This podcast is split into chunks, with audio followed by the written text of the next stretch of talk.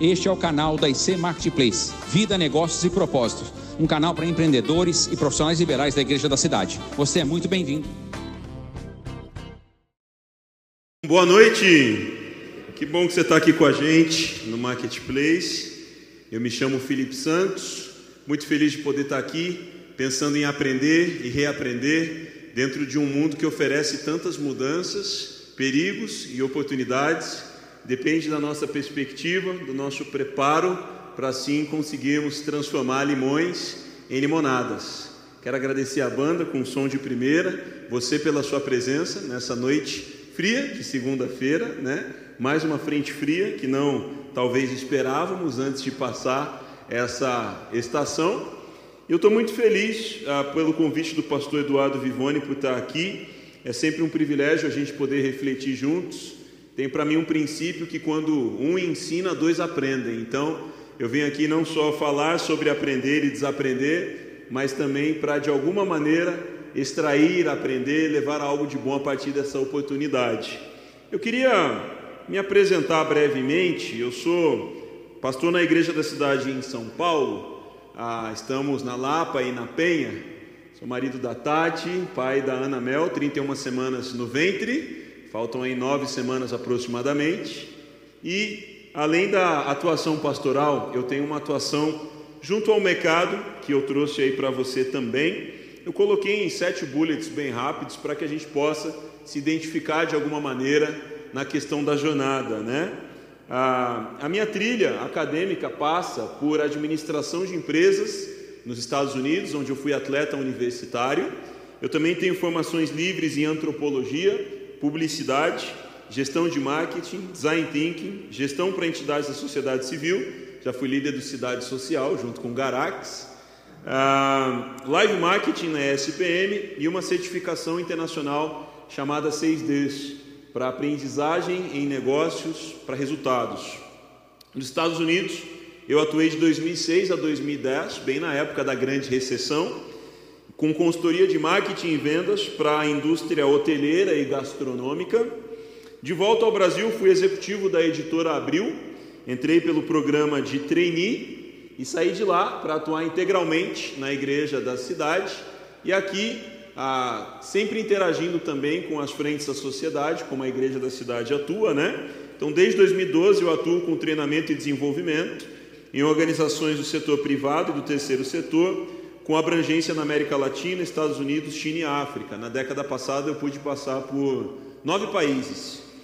Ah, hoje eu atuo em três áreas e considero um privilégio poder navegar entre elas: consultoria de aprendizagem corporativa, ah, serviços para startups e mentoria para negócios digitais, para a economia digital. Eu atuo, ah, participei no ano passado como mentor do hackathon da NASA, o hackathon global deles se chama Space Apps, e eu tive o privilégio de poder participar dessa iniciativa, gerando soluções para os conflitos da humanidade hoje com dados sigilosos da NASA. Ah, e eu sou investidor anjo em quatro startups, duas delas são minhas, e holder de ativos em blockchain. Ah, eu queria compartilhar com vocês alguns projetos recentes, está aí na tela também, algumas empresas que eu tenho passado uma ou mais vezes, com temas como transformação digital, gestão de projetos ágeis, ah, também sobre liderança 4.0, sobre novas lideranças, desde estagiários, trainees e até executivos de alto nível. Então, ah, tenho participado e tocado projetos junto a essas empresas, tem sido um privilégio, uma honra e o melhor é o aprendizado que se pode não apenas levar para, mas levar de, né? E eu queria falar com você hoje aqui sobre aprender e desaprender, dentro dessa proposta que o Marketplace está falando sobre atualize-se, né? A, a cada cinco anos aproximadamente, o Fórum Econômico Mundial traz uma lista de habilidades que gerarão diferenciação no futuro, além das acadêmicas e técnicas. E a lista que eles projetaram para 2025 é essa que aparece para você aí: a inovação e pensamento analítico, aprendizagem ativa e estratégias de aprendizagem, solução de problemas complexos, pensamento crítico e analítico, criatividade, originalidade e iniciativa, liderança e influência social, uso, monitoramento e controle da tecnologia, design e programação da tecnologia, resiliência, tolerância ao estresse e flexibilidade, raciocínio, solução de problemas e ideação, que é a geração de ideias. E aí ao lado, isso gera quatro categorias para ficar mais fácil, quem sabe, de lembrar e se nortear. Primeiro, solucionar problemas. Foi Elon Musk quem disse que a sua remuneração é compatível ao nível de problemas que você consegue resolver. Autogerenciamento, trabalho em equipe, uso e desenvolvimento da tecnologia. Então, uma nova época demanda novas habilidades. Dificilmente conseguiremos dizer na era digital que somos formados, estamos nos formando constantemente. Como o pastor Eduardo Vivone falou aqui, o conceito de lifelong learning, aprendizado para a vida toda, que inclusive é o mesmo nome, né, é homônimo ao livro recém-lançado por um colega, o Conrado Schlokauer, pela editora Gente, se chama Lifelong Learners, se você quiser se aprofundar mais sobre o tema. Me impactou em 2014, na semana Eleve, está aí na tela também, o pastor Marcos Madalena entrevistava o Dr. Russell Shedd, ainda vivo, aos 84 anos, ele disse essa seguinte frase: Eu ainda estou aprendendo. E isso me impactou muito desde aquele dia. Eu mencionei na nossa reunião de equipe semana passada, e o pastor Marcos Madaleno me enviou essa imagem, agradecendo pela lembrança, e eu, tão grato, coloquei na apresentação para vocês aqui hoje também. 84 anos e sua afirmação, eu ainda estou aprendendo. Isso aqui ele não estava falando nem de era digital, nem de quarta revolução industrial, muito menos de pandemia. Se ele naquela época, há sete anos atrás, pôde declarar isso no auge dos seus 84 anos, imagina a gente nesse mundo que vai tentando sair da pandemia. O Alvin Toffler disse em 1970, isso tem virado uma celeuma, né? O analfabeto do século 21 não será aquele que não consegue ler e escrever, mas aquele que não consegue aprender, desaprender e reaprender. Me impressionou recentemente o relatório Hootsuite, a We Are Digital, afirmando que a, o analfabetismo é um problema cada vez menor na sociedade. Eu me lembro na década de 90, a minha escola oferecia no fim de semana alfabetização solidária porque o nível de analfabetização era muito alto. E um analfabeto na era industrial tinha um problema sério. Não poderia obter trabalhos melhores, não conseguiria ir para um Senai, por exemplo, no auge da era industrial. Hoje estamos na era pós-industrial, isso muda muita coisa. E a, o analfabetismo era um problema latente para a questão de trabalho, cultura, acesso. Hoje é um problema muito menor. Mas há um novo problema: não saber aprender, desaprender e reaprender. Alvin Toffler disse isso em 1970 e a gente pode colocar em perspectiva. Tão perigoso quanto não saber ler na era industrial, não saber ler e escrever, é não saber desaprender, aprender e reaprender na era digital. Então o perigo hoje não é ler ou não ler, eis a questão, escrever ou não escrever, eis a questão é saber desaprender aquilo que passou, reaprender de uma nova forma e continuar aprendendo. As nossas conquistas não podem nos limitar dos nossos aprendizados. Quanto mais alto, mais é necessário aprender. O Flávio Augusto trouxe numa mentoria que eu estava em 2019 a, a seguinte definição sobre know-how. Se a gente tem que aprender, a gente tem que aprender o quê? informação, dados, conteúdo. O Flávio aterrizou um conceito com uma definição livre que eu acho que pode nos ajudar muito nessa noite. Know-how, um bloco de conhecimentos práticos e acumulativos que se conectam entre si, isso é nexo, que foram adquiridos através de uma timeline, uma linha do tempo de realizações. Conhecimentos acumulados, conectados, gerando nexo e que estão numa linha do tempo de, a última palavra é muito importante, realizações. E o Flávio destacou algo muito importante, o fato de que ele fundou a escola de inglês WhatsApp, ele a vendeu para o grupo Abril, depois ele a recomprou por um preço inferior e a conduziu para um momento de alta histórica. E o que, que ele quis trazer com isso na jornada dele? Em que ele percebeu que a primeira onda de sucesso não foi um voo de galinha, não foi uma estrela cadente. Ele foi capaz de fazer de novo aquilo que ele tinha conseguido fazer no passado. Então, um sucesso isolado é diferente de alguém que tem know-how a ponto de conseguir realizar outra vez. Liderar uma equipe nova, fazer em outro cenário, gerar isso num outro ambiente, numa outra estação, com outros vetores. Isso é know-how. É diferente de ter conseguido fazer algo no acaso. É diferente de ter uma medalha só. Então, ah, é interessante vermos que enquanto a gente se prepara e se atualiza, a gente percebe como são as possibilidades e os diferentes comportamentos. E aí eu trago o conceito do ou, nem e e. Dentro de tantas habilidades necessárias, e hoje a gente já vê que é necessário, além da pessoa que tem profundidade em poucos temas, a pessoa que tem abrangência, mas com nem tanta profundidade, o mercado, a economia precisa de profissionais com forma de ter pessoas com abrangência e profundidade. E essa profundidade pode ser sazonal, essa profundidade pode ser circunstancial. E aí, quando a gente fala de ou, nem ou e, a gente tem o seguinte: tem gente que sabe fazer uma coisa ou outra, tem gente que não sabe fazer nem uma coisa nem outra. E o ideal é que a gente saiba fazer uma coisa e outra.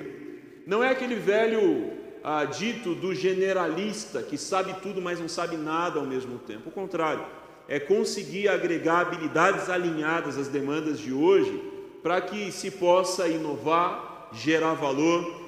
Por exemplo, na história da Apple, você tem o Steve Jobs, que era o gênio, mas ele era o gênio diante das câmeras, porque tinha um gênio por detrás delas, o Wozniak, que era quem dominava a programação.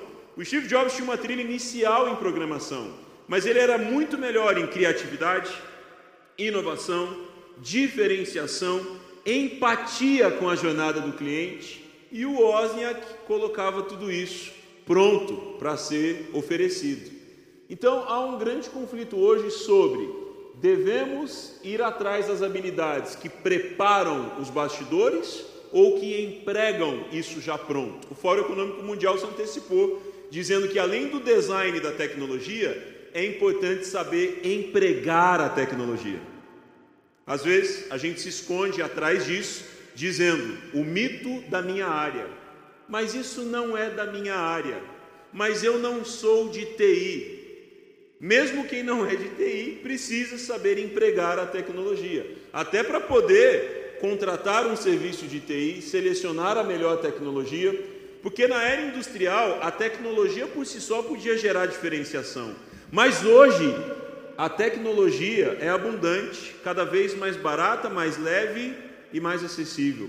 O que se faz com ela é muito importante. Não é ter ou não ter tecnologia, mas como empregá-la. Então, essa reflexão de ou, nem ou i nos faz pensar sobre isso. O nosso leque de habilidades precisa ser cada vez mais plural. A gente não pode se engessar. A gente vai discorrer sobre momentos da trajetória em que a gente foi exposto a isso, ou se detectarmos alguma lacuna, vamos precisar trabalhar, senão vai nos atrapalhar no futuro, se já não estiver atrapalhando. Então aqui a gente zera essa questão de acaso versus habilidade. Nós vamos precisar cada vez mais de habilidade, de conseguir replicar isso num cenário com variáveis diferentes. E isso é muito importante. Logo, você precisa desenvolver os seus ciclos de aprendizagem. Ninguém fará isso por você, e é interessante que você tenha um framework, um modelo para replicar isso com outras pessoas. Porque o paradigma de liderança de hoje não é mais o do poder, mas o do empoderamento. Se na era industrial quem tinha poder se mantinha, hoje manter o poder não adianta nada, se não virar empoderamento, democratizar poder para outros também. Então quero pensar com você num modelo que traz etapas e cenas sobre desenvolvimento dos seus ciclos de aprendizagem. O primeiro ciclo que eu quero trazer para você, reflita na perspectiva pessoal ou de pessoas que estão ao seu redor também no dia a dia, o ciclo operacional. Esse é o primeiro ciclo do aprender e desaprender. Gênesis 36, 24 traz uma reflexão milenar bíblica sobre isso. Estes foram os filhos de Zibeão, Aiá e Aná.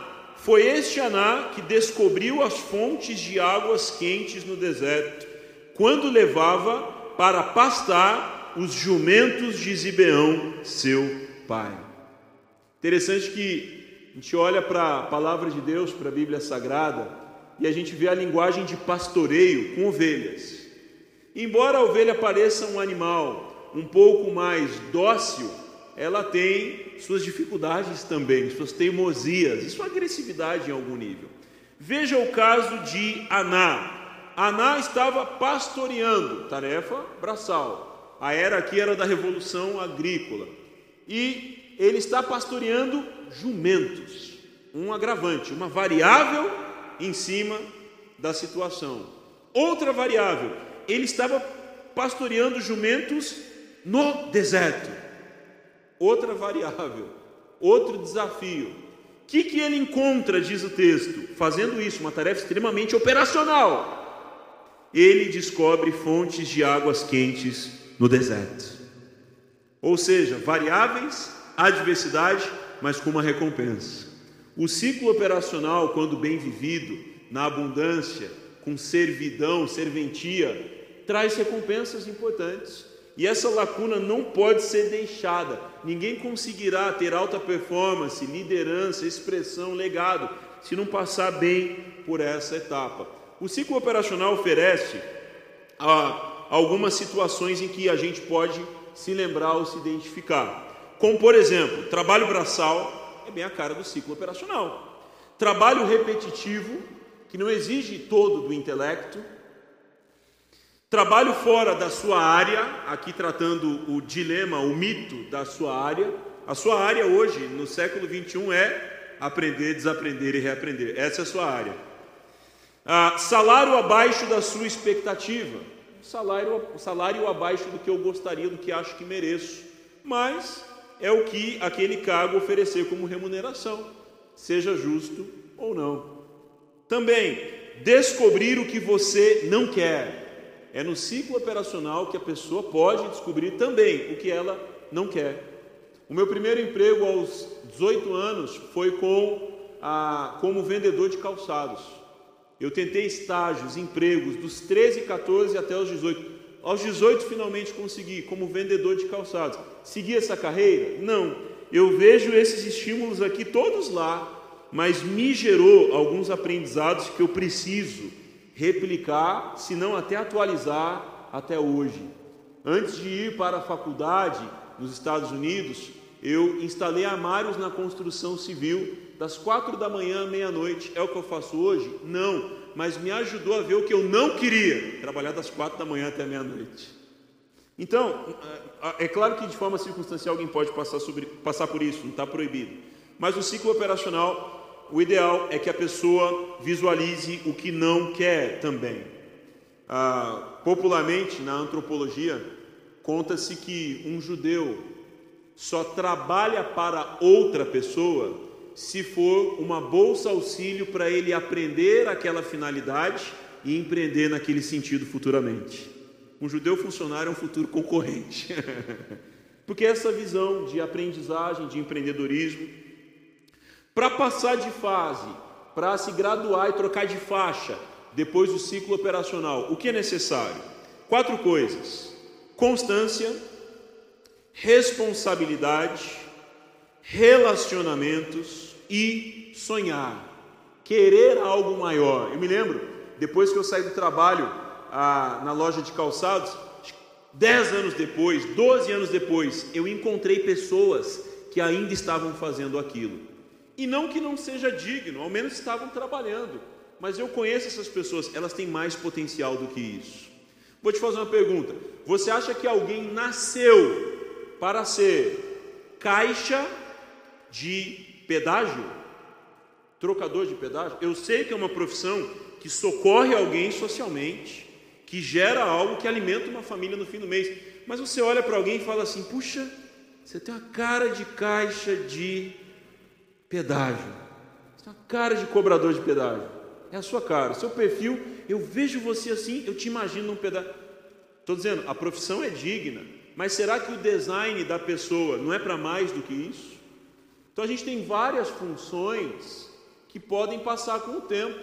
Diante de uma revolução, como a gente está vendo, a 4.0 se consolidando e a 5.0 que chegaria depois de 2030, pela demanda digital da pandemia sendo acelerada, eu me lembro ah, na história quando Johannes Gutenberg na Alemanha criou a prensa móvel, houve uma comoção generalizada, porque os escribas perderiam o emprego.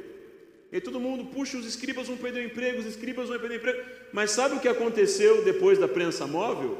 Impressora, imprensa, Bíblia impressa para o mundo todo, educação como nunca antes, Europa alfabetizada, informação como nunca antes. Ou seja, os escribas se aposentaram, sim. Foi legal? Não. Mas o efeito colateral que aconteceu no lado positivo foi muito melhor. Com isso a gente aprende uma lição. Toda revolução tira posições de trabalho e traz oportunidades de trabalho. Foi assim, do agrícola para o científico, do científico para o industrial, do industrial para o digital e será do digital para o pós-digital também. Nenhuma revolução só tira, nenhuma só traz. Toda tira algumas coisas e traz outras. Depende da capacidade da pessoa de aprender e se reinventar. Então, para passar de fase no ciclo operacional, constância, responsabilidade, relacionamentos, sonhar, o tal poder da autorresponsabilidade que a gente sabe que é muito importante. Segundo ciclo, veja é, o que você passou nesse sentido, que você se lembra, ou alguém que você está mentoreando, ajudando, formando, quem sabe a próxima geração também. Ciclo executivo, o que, a gente tem aqui dentro? Tito 1,5, Paulo escrevendo a Tito: A razão de tê-lo deixado em Creta foi para que você pusesse em ordem o que ainda faltava e constituísse presbíteros em cada cidade, como eu o instruí. Nós sabemos que existe aquele modelo em que você faz para o aprendiz, você faz com o aprendiz e depois o aprendiz faz e você assiste. É um modelo de a, mentoria assistida, né? para que alguém possa ter a chance de, em três estágios se desenvolver.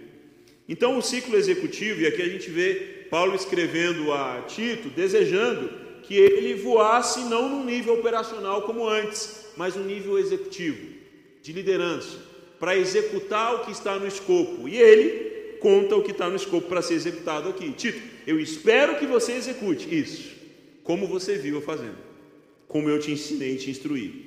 O ciclo executivo tem alguns momentos e cenas, como primeira liderança, a primeira experiência de liderar, liderar um turno, liderar um departamento, liderar enquanto alguém está de férias de repente, liderar por acumular cargo, liderar diante de uma circunstância inesperada, uma tragédia. Também desenvolvimento intencional, ou seja, agora eu estou entendendo para onde eu preciso ir e me desenvolver. Não é mais genérico, é específico. A coisa começa a ganhar um escopo um pouco mais claro. Autoconhecimento, extremamente importante. Como você reage a estímulos, como você melhor interage e o que você pode migrar para atuar com os outros também. Isso tem a ver com perfil comportamental, inteligência emocional. Isso vai além do técnico e do, do acadêmico. E o, o Brasil é um país minimamente letrado sobre isso. Isso está em aberto e ainda gera diferenciação também. Lá na lista do Fórum Econômico Mundial, você vai conseguir correlacionar a isso daqui. Mentores, ah, novas habilidades. Bom, quando eu era operacional, funcionava de um jeito. Na minha primeira liderança, eu preciso de uma nova caixa de ferramentas ou uma nova aba de aplicativos para conseguir dar conta, para conseguir vencer os desafios, para conseguir trazer visualização, transparência, como por exemplo a gestão à vista hoje é uma ferramenta, você talvez use o Google Data Studio, alguma coisa assim. Ah, mentores definidos. Bom, eu estou percebendo mais ou menos para onde eu quero ir e eu me espelho em pessoas para modelar suas trajetórias, né? Também networking, que é aquele relacionamento com segundas intenções, intenções profissionais, comerciais, financeiras, né? Ah, o ciclo executivo requer quatro pilares para se passar de fase, trocar de faixa. Primeiro, maturidade. O operacional, quando comete um erro, tem uma interpretação. O líder executivo, quando comete um erro, tem outra interpretação. Foi o caso de Moisés na sua trajetória, como por exemplo no episódio da pedra, do cajado e da, ah, do milagre da água. Para o nível que Moisés estava, ele não podia mais cometer aquele nível de erro, ainda mais na antiga aliança. Então, o ciclo executivo requer maturidade para passar de fase. Segundo, crescer, não na perspectiva pessoal, mas no feedback do outro. O nosso crescimento não é só percebido por nós, mas principalmente pelos outros. Então, cargo nenhum vai resolver Patente nenhuma vai resolver, crachá nenhum vai resolver, se não existir crescimento de dentro para fora. Crescimento que se pode ser percebido. Saiu do ponto A, foi para o ponto B. A gente percebe isso na vida de São Paulo, o apóstolo Paulo, que no início da sua trajetória escreve: O mal que eu não quero fazer, eu faço, o bem que eu quero fazer, esse eu não faço. Mas no fim da sua trajetória ele escreve dizendo: Eu combati o bom combate, cumpri a carreira e guardei a fé. O que, que, é isso? É jornada de ponto A para ponto B. E que ponto B, na é verdade? O ciclo executivo traz aí também, além de maturidade, crescer gestão. A importância do conceito de gestão, em que eu não apanho mais para o tempo, para recurso, eu consigo me antecipar. Se o tempo é escasso, eu preciso ter gestão de tempo. Se o recurso tem oscilações, eu preciso ter antecipação. Eu preciso ter programação. Isso é gestão. Gestão é conseguir resolver cenários de escassez. E o quarto, cultura. Começar a formar a cultura de trabalho, alinhada à organização em que se atua, alinhado ao ecossistema em que se produz valor. Cultura é algo importante. Peter Drucker, o pai da administração moderna, disse simplesmente que a cultura devora a estratégia no café da manhã. Então a cultura é isso, que não basta ser dito top-down, precisa ser correspondido bottom-up. E alguém no ciclo executivo precisa começar a valorizar e perceber o poder da cultura. Sabe o que é cultura? É o que as pessoas fazem quando o chefe não está perto. Sabe o que é cultura? É o que as pessoas fazem quando elas não são pedidas. Sabe o que é cultura? Não é o que as pessoas falam na reunião, é o que elas falam no cafezinho depois da reunião. Não é o que elas falam em público, é o que elas falam no WhatsApp por debaixo da mesa. Você está vendo isso? Vai dar ruim, não vai dar certo. Isso é a cultura. Então, a cultura é fundamental para uma organização vencedora. Você pode, por exemplo, ler o best-seller de Sandro Magaldi e José Salib Neto, Gestão do Amanhã. Vai te trazer a importância disso e, na continuação, o livro O Novo Código da Cultura. Sandro Magaldi e José Salib Neto têm feito um ótimo trabalho na educação corporativa e de gestão no Brasil. Terceiro ciclo, que precisamos aprender, reaprender e revisitar se houve alguma lacuna no passado ou se algo foi atualizado e opera de um jeito diferente. O ciclo empreendedor. Atos 18:3, falando sobre Paulo, Áquila e Priscila, e uma vez que tinham a mesma profissão, ficou morando e trabalhando com eles, pois eram fabricantes de tendas. Interessante. O, o, o, recurso podia cair do céu. Alguém podia trazer uma oferta exponencial e Paulo ficar dez anos sem trabalhar, como aconteceu com o avivalista Lou Engle. Alguém deu uma oferta para ele tão alta que ele pôde caminhar por muito tempo sem ter escassez de recursos. Né? Fundador do Decol e, consequentemente, a, influenciou Descende. Então, é interessante a gente pensar nessa perspectiva, em que ah, nós aprendemos a multiplicar, nós aprendemos a empreender, recursos, pessoas, oportunidades e até adversidades. Há uma diferença categórica entre empresário e empreendedor. Empresário é um status, um enquadramento talvez até burocrático. A pessoa que responde por uma CNPJ. Empreendedor pode talvez nem ter o CNPJ. É possível que alguém seja empresário sem ser empreendedor. É possível que alguém seja empreendedor sem ser empresário. O ideal é que a gente consiga ser as duas coisas. O proprietário que assina e responde, mas também a pessoa que vê o futuro, que multiplica as possibilidades e consegue gerar excelência e valor. O ciclo empreendedor tem alguns momentos. Repensar a trajetória. Qual o melhor momento para empreender? Enquanto se tem a função anterior. Qual o momento mais difícil para se empreender? Quando não se tem remuneração. Se vende o almoço para comprar a janta. Por isso a importância do termo motor 1 e motor 2. Eles trazem isso no livro Gestão da Manhã também. Testar ideias. A gente fala muito isso que testar é o novo planejar. Aquele modelo de plano de negócio com 88 páginas, que parecia um TCC, parecia uma tese, é substituído pelo Business Canvas, em que você tem em uma única imagem uma visualização inteira do que está acontecendo. Você tem todas as informações numa visualização única. Muito da gestão excelente empreendedora tem a ver com visualização. Também mudar de ares. Empreender tem a ver com mudar de ares. Quem conhece a história do Steve Jobs sabe que ele foi até onde deu na Apple, saíram com ele. Ele vai para Pixar, depois volta para a Apple. Essa mudança de ares gerou ganhos para Apple, Pixar e Steve Jobs. Até porque naquele estágio ele estava meio que atrapalhando a Apple em crise, crise pessoal, né? Coisa de, de gênio. A visão de expansão. O empreendedor ele tem satisfação com inquietação. Eu sei que é um paradigma, mas ter satisfação com indignação é importante no sentido de chegamos até aqui, mas podemos chegar mais longe, podemos chegar a mais lugares, a mais pessoas. Visão de expansão também é uma característica do ciclo empreendedor. Ligando os pontos, conseguir fazer nexo das coisas no passado, no presente e no futuro, transformar limões em limonada.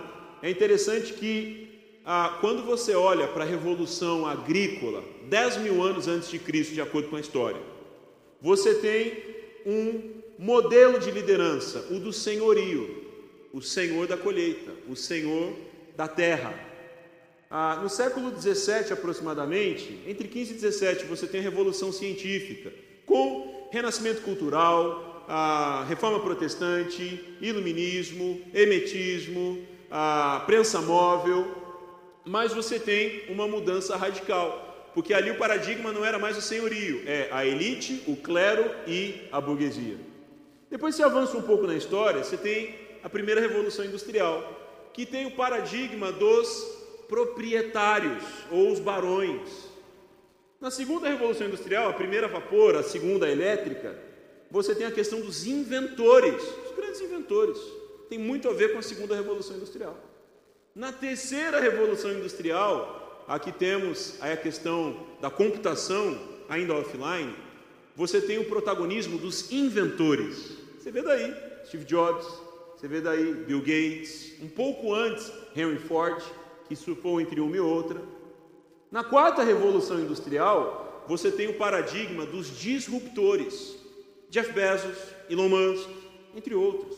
Satya Nadella, você tem modelos de pessoas que conseguiram reinventar além do óbvio, né? Sheryl Sandberg, ela fez o sucesso do anúncio, os anúncios no Google, numa reunião de fim de ano, ela se encontra com Mark Zuckerberg e vai fazer o mesmo sucesso no Facebook.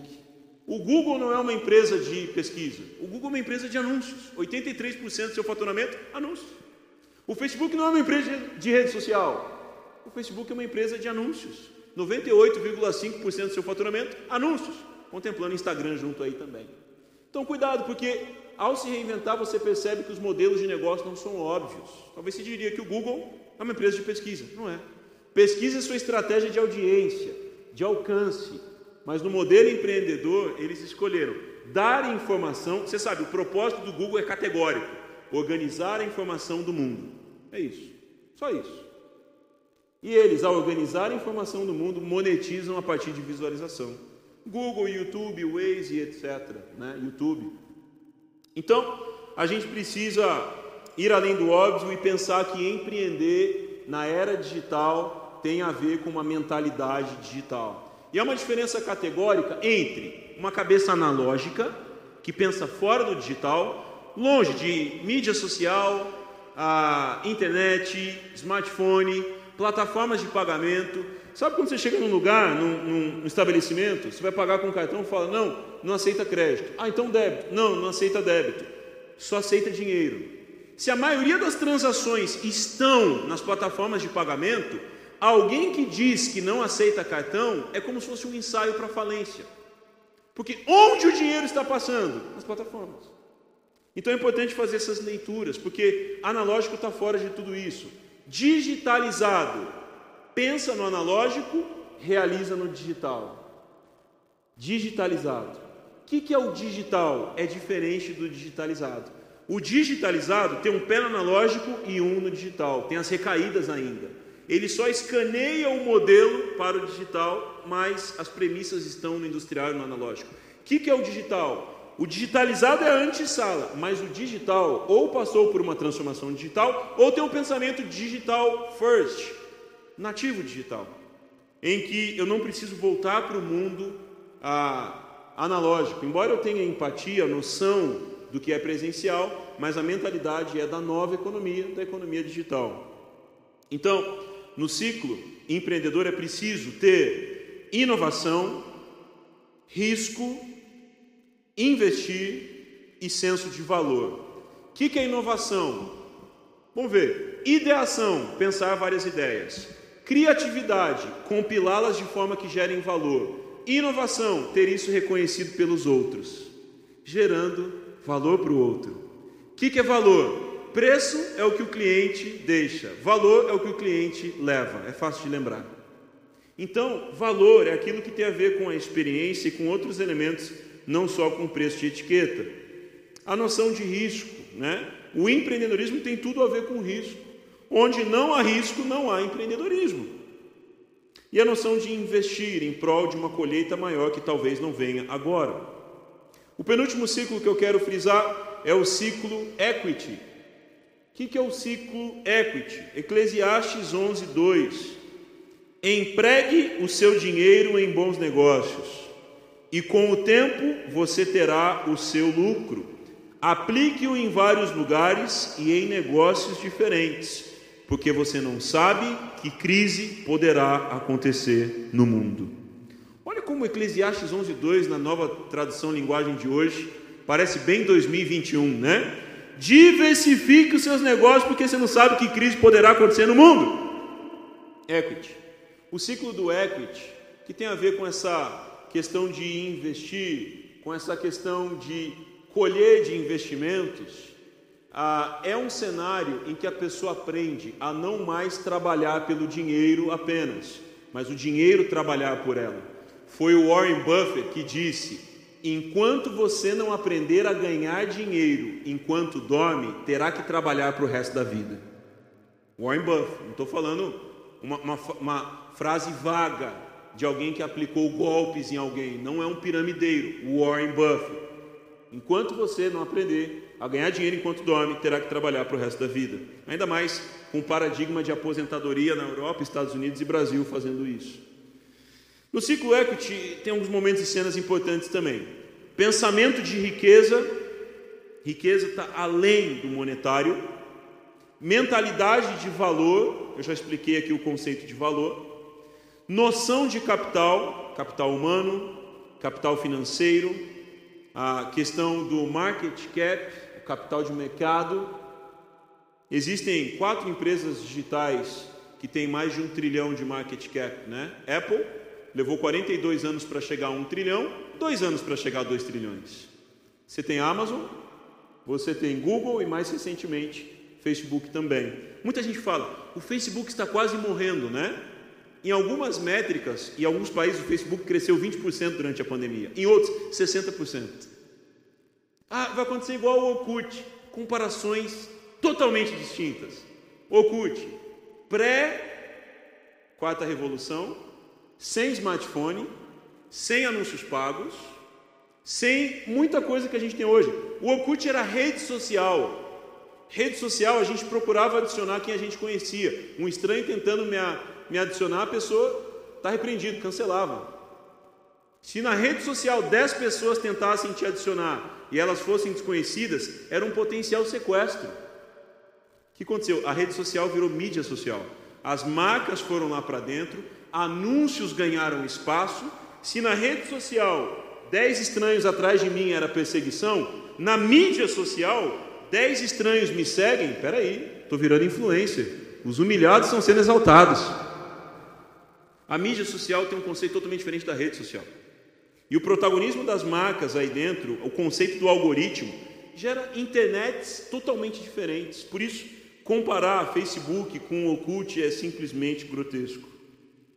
E a gente vai precisar aprender a enxergar com as premissas do futuro. O Facebook fez as compras certas, comprou o WhatsApp na hora certa, comprou o Instagram na hora certa, se defendeu do Snapchat com Stories, se defendeu do TikTok com Reels, se defendeu do Clubhouse com a live para quatro pessoas. São aprendizados e a gente consegue começar a perceber porque a gente é cliente de tudo isso, mas será que a gente consegue produzir valor com esses aprendizados também? A grande oportunidade.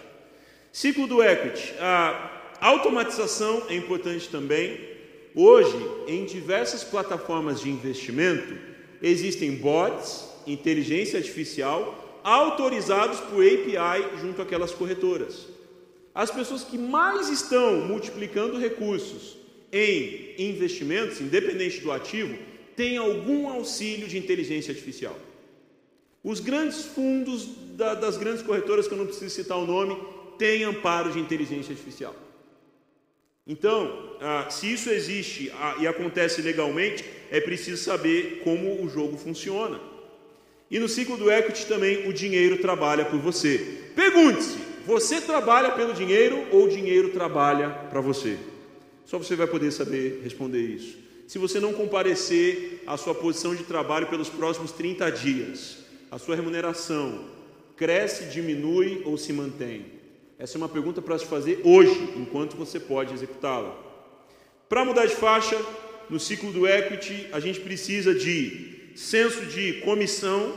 Nem sempre serei aquele que está levando frontalmente os ganhos e possibilidades, posso ter uma participação Royalties. O que é royalty? Talvez antigamente para um franqueador, para alguém dono de uma propriedade intelectual, um segredo industrial. Hoje, royalties podem ser para um jovem que lançou um conteúdo no Spotify, para um adolescente ou uma jovem que fez um conteúdo no YouTube, num podcast. Royalties, através de diversas fontes. Então, o conceito de royalties não tem a ver mais com os grandes acadêmicos, escritores, autores, isso é democratizado.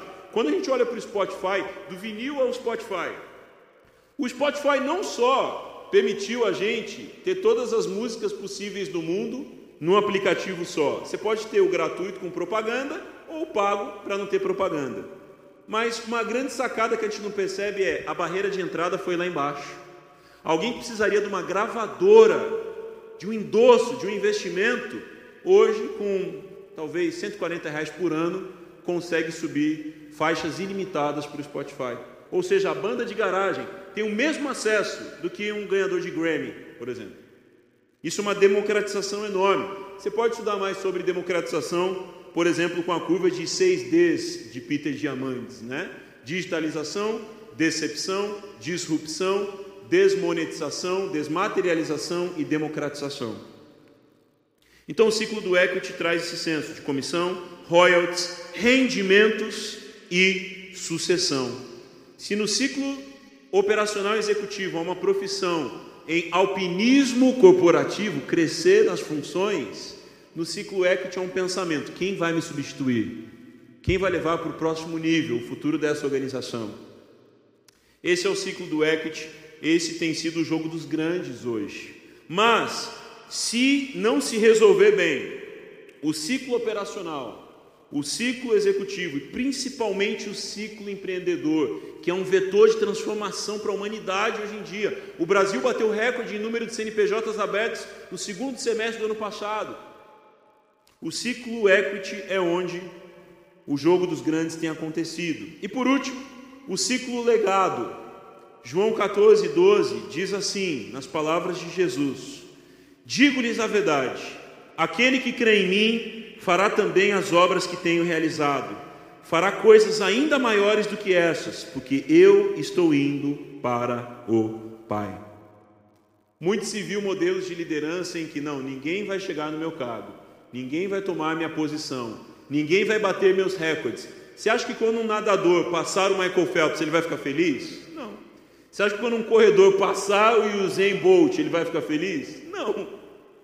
Os pentacampeões de 2002 ainda tem um grupo de WhatsApp, quando o Brasil é eliminado da Copa, o grupo lota e eles falam: ainda somos os últimos campeões. Porque o paradigma antigo era: ninguém vai alcançar o que eu fiz. Hoje, se não é mais por poder, mas por empoderamento, o interesse é em gerar sucessão e gerar legado. As palavras de Jesus foram essas: em meu nome farão coisas ainda maiores. O ciclo legado tem alguns momentos importantes: compartilhar trajetória, democratizar acesso, consolidar mensagem e transição geracional. Quatro características vivas do ciclo do legado. E para passar de fase, se graduar nessa faixa, é importante saber transferir, viabilizar, documentar e perpetuar. É nessa fase que vem as melhores mentorias, as melhores obras. Eu estou trabalhando nos meus primeiros livros, mas eu sei que quando estiver com cabeça branca, já está começando, isso flui com mais natureza, porque se olha e se percebe a trajetória. Conteúdo mais trajetória gera uma explosão muito importante e que precisa continuar existindo. Por isso, conceitos como feedback 360, mentoria reversa, grandes CEOs e controladores de grupos de investimento têm se sentado com adolescentes para ouvir as principais lições deles também. Porque se houver uma distância com o comportamento e com a mudança geracional, tudo pode estar perdido foi o Jack Welch, ex-CEO da GE, que certa vez disse: quando o ritmo de mudança interno for inferior ao ritmo de mudança externo, o fim está próximo. Que tal? Então, nós precisamos entender que se na era industrial as empresas competiam com o concorrente, na era digital as empresas competem com a mudança de comportamento. Hoje, para uma empresa, quem a derruba não é o concorrente, o Walter Longo fala sobre o termo competição, é se aliar ao competidor para gerar valor. Mas há um perigo muito grande em não perceber o comportamento que está mudando. Não é sobre tecnologia, soluções tecnológicas que mudam o comportamento. Preço na palma da mão, podendo ser comparado. Cinco estrelas, entre outras atribuições que fazem tudo ficar na mão do usuário.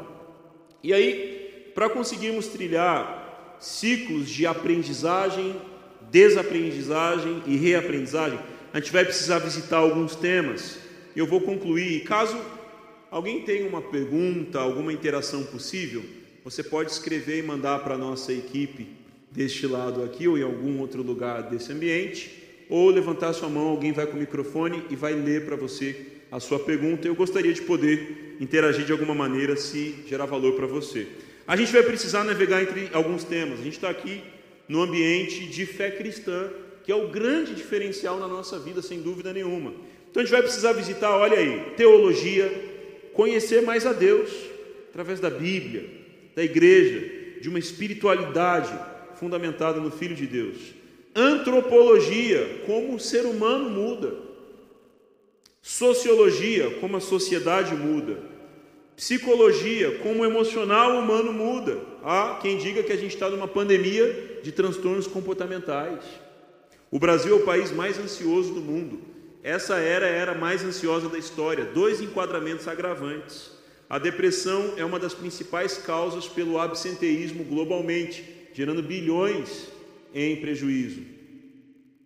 Também cultura, Cultura popular, cultura criativa, cultura digital, como a Coreia do Sul fez um grande investimento através do K-pop e hoje estão influenciando o mundo todo. Isso é pensado. Economia, noções do que aconteceu até aqui e do que vai acontecer a partir daqui. Eu aprendi algo com Irving McManus e compartilho com você. Tenha uma teoria sobre o futuro. Ainda que você erre, tenha uma teoria sobre o futuro, porque isso vai exercitar sua musculatura de antecipar cenários vindouros. E por último, novas habilidades sempre. Você não conseguirá estar mais formado, você precisará estar se formando. Eu quero concluir com Lucas 6:40, também nas palavras de Jesus no evangelho, o discípulo não está acima do seu mestre, mas todo aquele que for bem preparado será como seu mestre. O grande vetor de diferenciação na nova economia é o empreendedorismo e a aprendizagem. Muito obrigado, Deus abençoe sua vida.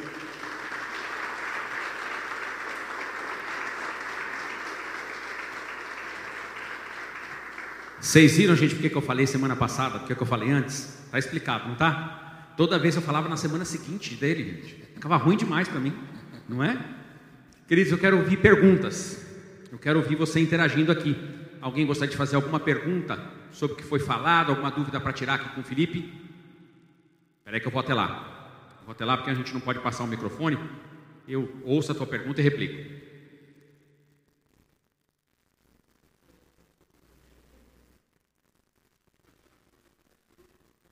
Felipe, no ciclo equity, você falou dessa cabeça né, de, de investidor. Né? É, concordo 100%. A gente tem que aprender a ser investidor. Não importa que seja um investimento de 100 reais, todo mundo tem que desenvolver essa habilidade. É uma habilidade essencial que a gente fica com a cabeça de dono quando a gente coloca dinheiro. Né? É, eu queria falar, nessa cabeça de investidor, queria que você comentasse um pouco na tua experiência, como é que você vê as pequenas e médias empresas a estrutura de governança dela? Será como é que equilibra essas forças? Às vezes tem uma, um, um, sócio que tem muito dinheiro, ele é um sócio único, mas ele precisa ouvir essas vozes diferentes, com outras perspectivas. Mas assim, a, a, a, como, é que, como é que equilibra essa questão de governança? Eu acho que é uma questão crítica para pequenas e médias empresas. Como é que põe mais gente para ouvir, para equilibrar, para para estar tá mais aberto a essas novas perspectivas. O que, que você tem visto de boas práticas de governança para pequenas e médias empresas? Muito boa pergunta, Marcos. Ah, o que eu tenho visto em prática e dando resultado, primeiro, o conceito de ah, conselho consultivo. Né? Isso acontece muito no ambiente das startups. Elas não podem ter uma diretoria, um board com pessoas de ah, cargo sênior, né? mas elas formam conselhos consultivos. Então, uma startup traz o dono de outra startup para ser parte do conselho consultivo dela. E ali eles formam em grupos de amigos, o conceito de ecossistema vai muito bem com isso, para poderem ajudar em decisões estratégicas. Se pode ter no conselho consultivo um parceiro de jurídico, outro de contabilidade, alguém de comunicação, alguém de RH, alguém de inovação e assim poder fazer um intercâmbio em tomadas de decisões e deliberações importantes na contratação de serviços, decisão a, a, em cima de problemas, né? Um case muito próximo, contado pelo Salim Ismail no livro Organizações Exponenciais, é o do Walmart, que não conseguia decolar no e-commerce, de jeito nenhum, porque o e-commerce respondia dentro da estrutura e da governança a, tradicional, né? padrão. O que, que eles fizeram? Colocaram o e-commerce fora da hierarquia convencional, não precisando reportar para a estrutura antiga do Walmart, com isso, o e-commerce cresceu tanto que a estrutura tradicional passou a reportar para a digital do e-commerce. Porque dentro daqueles, ele chama de anticorpos de inovação, eles nunca conseguiriam.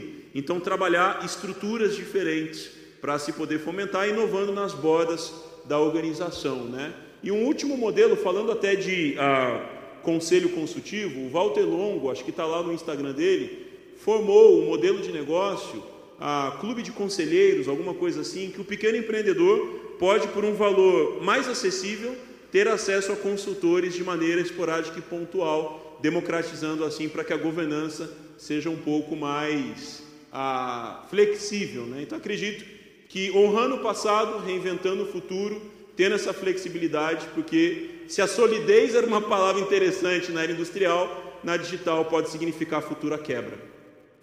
Felipe, eu queria perguntar duas coisas. Primeiro, a pequena e média empresa às vezes não tem recursos para investir em educação corporativa. Isso é uma realidade, acho que quase que endêmica, na realidade da pequena e média empresa brasileira.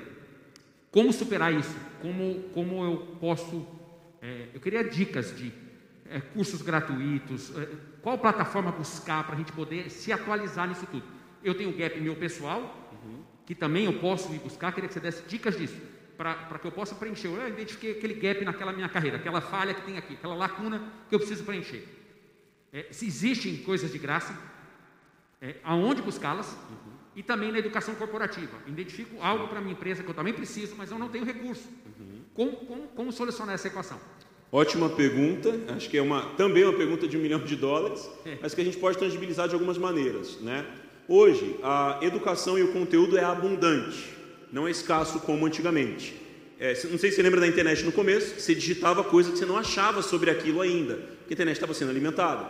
Hoje é abundante, você tem coisa boa e paga, coisa boa e gratuita, coisa ruim e paga, coisa ruim e gratuita. Você tem os quatro cenários. O que, que a gente precisa? Curadoria. Essa é a palavra que vai nos fazer chegar lá. Curadoria. E essa informação pode estar, esse conteúdo, né? Pode estar em podcast, curso livre ou na academia. Só que a academia requer validações muito estruturais a, a, de peso acadêmico que podem não ser tão flexíveis para um mundo que muda tão rápido. Digo isso porque eu estou ajudando a estruturar a grade de uma pós-graduação de inovação e empreendedorismo em startups e se requer documentos acadêmicos. Mas se a gente for para o acadêmico, a gente não acha inovação, talvez, porque muda muito rápido.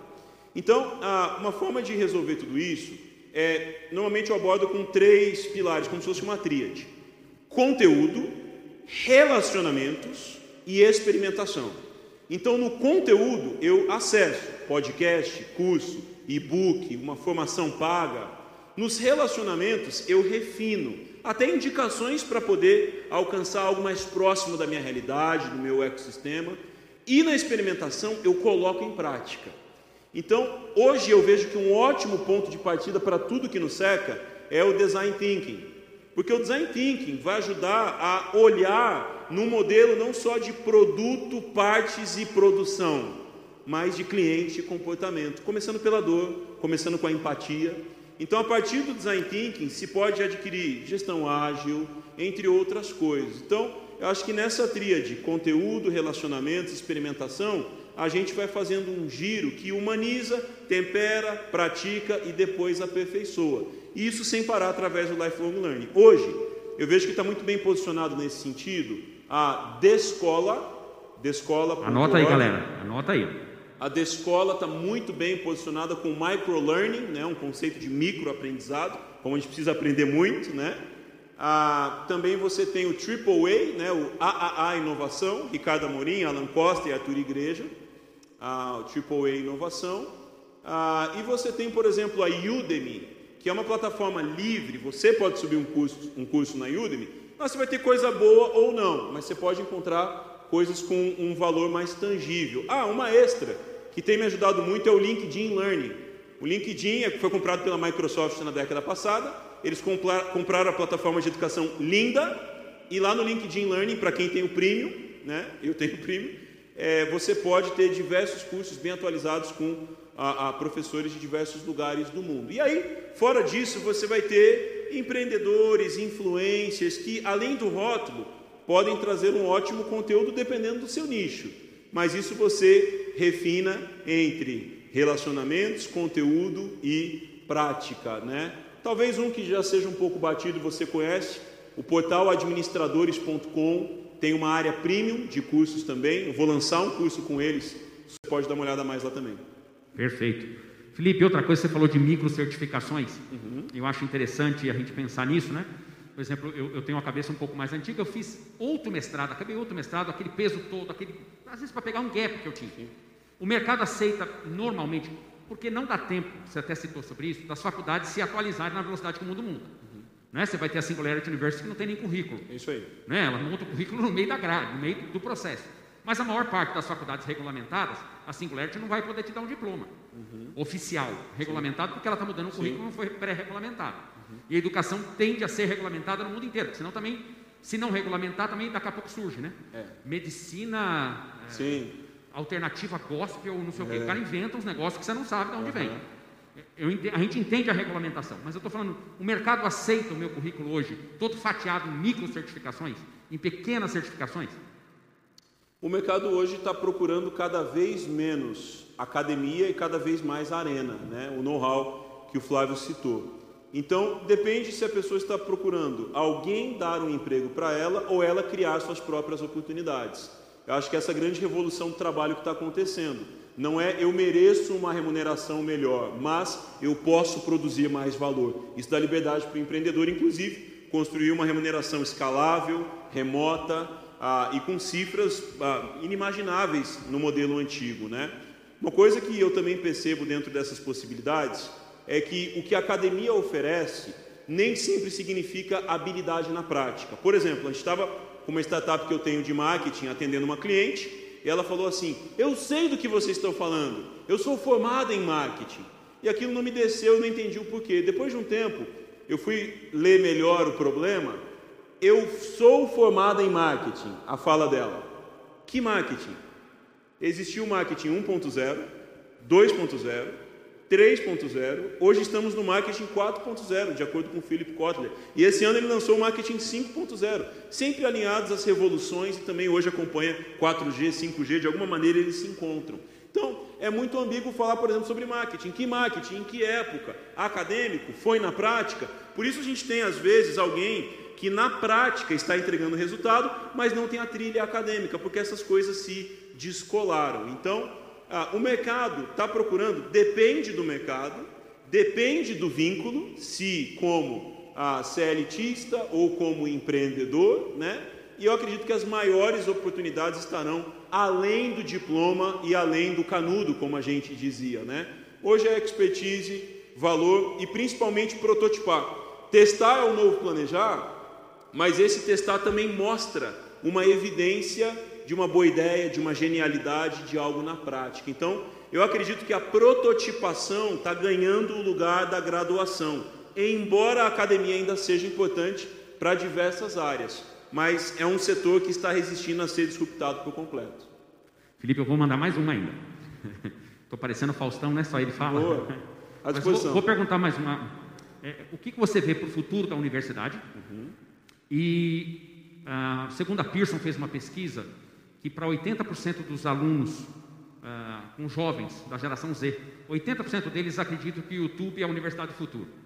Aí tem um perigo, porque o YouTube vai monetizar o meu caminho educacional ali. Como arranjar um curador? Como, a- a- aonde você falou sobre curadoria? Quem é essa pessoa? Aonde eu arranjo esta pessoa para ser o curador? São futuro da universidade e quem é que me- pode me ajudar a nortear meu caminho de aprendizagem? Sim. Ah, dentro dessa lógica de motor 1 e motor 2, eu acho que hoje toda instituição de ensino que ah, ah, visa democratizar acesso ao futuro deveria continuar sua operação normal dentro de uma estrutura do Ministério de Educação e Cultura, mas ah, trazer o motor 2, cursos livres, como tem acontecido, por exemplo, com a PUC-RS, com FGV, embora um pouco mais atrás, ah, exato, com a SPM, entre outras. Então, Motor 1 e Motor 2 ajuda muito nesse sentido. E, por exemplo, a ESPM, Escola Superior de Propaganda e Marketing em São Paulo. O faturamento da SPM em cursos livres é maior do que nos cursos de bacharelado, por exemplo, né? Então isso já dá um sinal. O online, remoto, livre. Hoje a pessoa pode aprender o que ela quiser, onde ela quiser, na velocidade que quiser, profundidade que quiser, talvez pelo preço que quiser. Então isso democratiza muito. Só que o segmento de educação, quando é fundamentado em leis, no Estado, ele se protege, até que sinta no bolso ou de outra forma. Então, acho que essa onda talvez aconteça, como já está acontecendo, primeiro no livre, depois no particular, depois no público. Né? E para se encontrar mentores, eu acho que aí entra o grande protagonismo da igreja, por exemplo. Porque o conteúdo é abundante, mas a mentoria não. O conteúdo é abundante, mas o relacionamento não. Então, conteúdo não forma habilidade. Por isso eu trouxe esse modelinho de conteúdo, relacionamento e prática, porque isso forma habilidade. E aí a pessoa pode acabar desenvolvendo um excesso de conteúdo, até com uma pseudo-segurança, mas que não leva à prática, que não gera resultado. Ah, por exemplo, o Sebrae levou uma onda muito importante na era industrial para levar a empreendedorismo, o Empretec, talvez alguém aqui já fez, né? Mas na era digital, o Sebrae não vai conseguir atender todo mundo. Quiçá, quem dera conseguisse, né? Não vai. Mas ah, quem vai se levantar nesse sentido? Hoje a gente percebe curadores ah, independentes, os influencers, os empreendedores, os autores, algumas organizações de instituições, mas para mim é a melhor oportunidade, por exemplo, da igreja, de além de trabalhar a esfera espiritual, familiar, emocional, também a questão do empreendedorismo. Você vê no livro de Atos, você tem Priscila, Áquila, Simão, entre outros, que foram empreendedores e são citados enquanto Lucas traz a narrativa. Né? Então, para mim, esse movimento apostólico de avivamento, estamos no ano de avivamento, tem muito a ver também com o protagonismo empreendedor, com pessoas de valor que vão gerar comunidades saudáveis. O marketplace é uma delas. Muito, muito. Mais perguntas? Alguém? Alguém? Se não tiver, eu vou perguntar de novo. Aí, ó, eu tentando você. Alguém mais? Não? Felipe, foi realmente uma honra. Queria trazer aqui um, um presentinho do Marketplace. Foi uma honra te ter aqui. Que, que prazer, que orgulho. Uma salva de palmas para ele. Felipe, fala teu Instagram para o povo. Isso, tá bom. Uma honra mesmo.